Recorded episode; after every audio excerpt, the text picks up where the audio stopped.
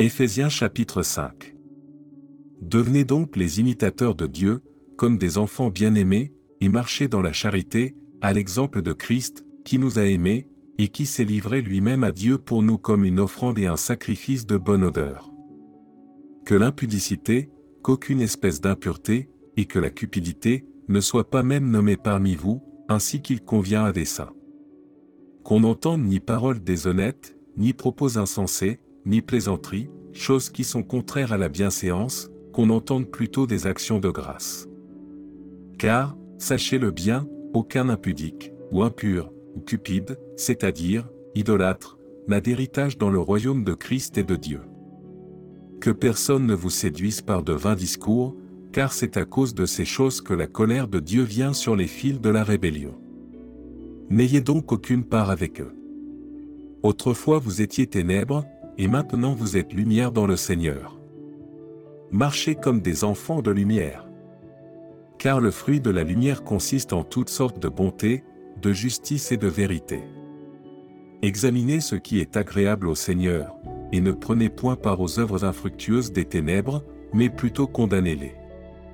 Car il est honteux de dire ce qu'ils font en secret, mais tout ce qui est condamné est manifesté par la lumière, car tout ce qui est manifesté est lumière.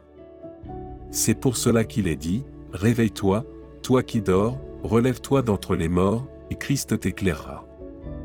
Prenez donc garde de vous conduire avec circonspection, non comme des insensés, mais comme des sages, rachetez le temps, car les jours sont mauvais. C'est pourquoi ne soyez pas inconsidérés, mais comprenez quelle est la volonté du Seigneur.